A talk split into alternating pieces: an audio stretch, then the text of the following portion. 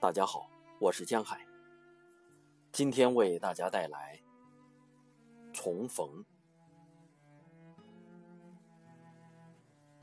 事业失败之后，才发现除了开车之外，自己好像连说得出口的专长都没有，所以最后他选择开出租车。不过，出租车在市区里跑，还是容易碰到以前商场上的客户或对手。熟人不收费，自己倒贴时间和油钱，这不算什么。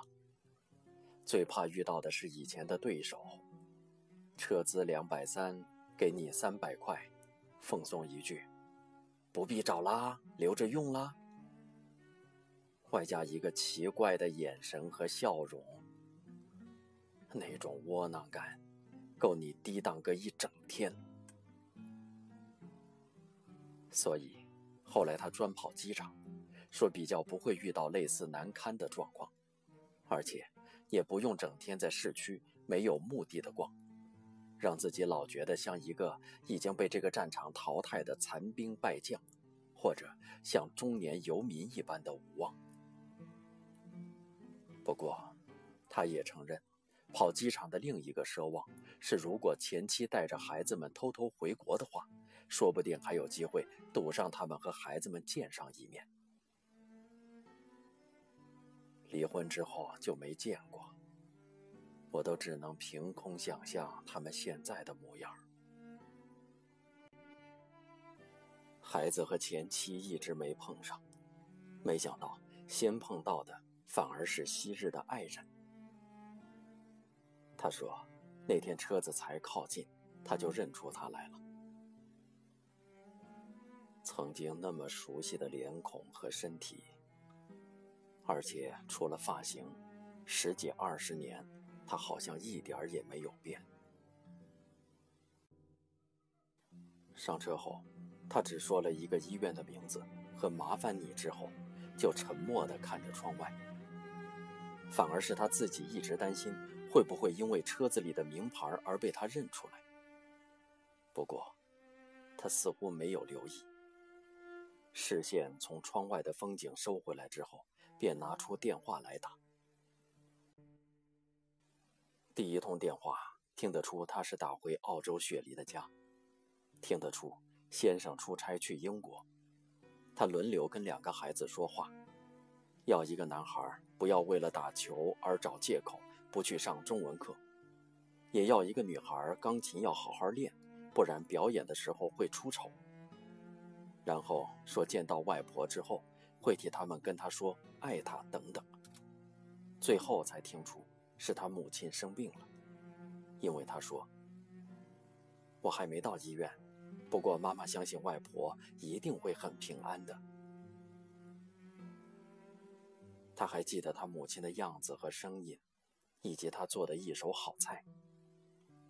更记得两人分手后的某一天，他到公司来。哽咽地问他说：“你怎么可以这样对待我的女儿呢？”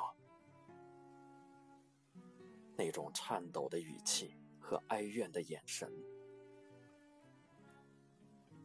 打完家里的电话，接着打的是他公司，利落的英文，明确的指令，加上自然流露对同事的关心，一如以往。他们大学的时候就是班队。毕业之后，他去当兵，而他在外商公司做事。退伍后，他把一些客户拉过来，两个人合伙做。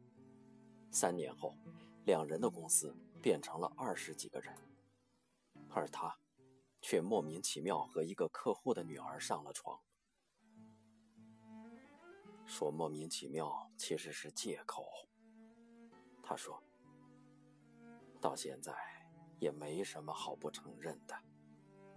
一来是新的身体总比熟悉的刺激，还有这个客户公司的规模是我的好几百倍。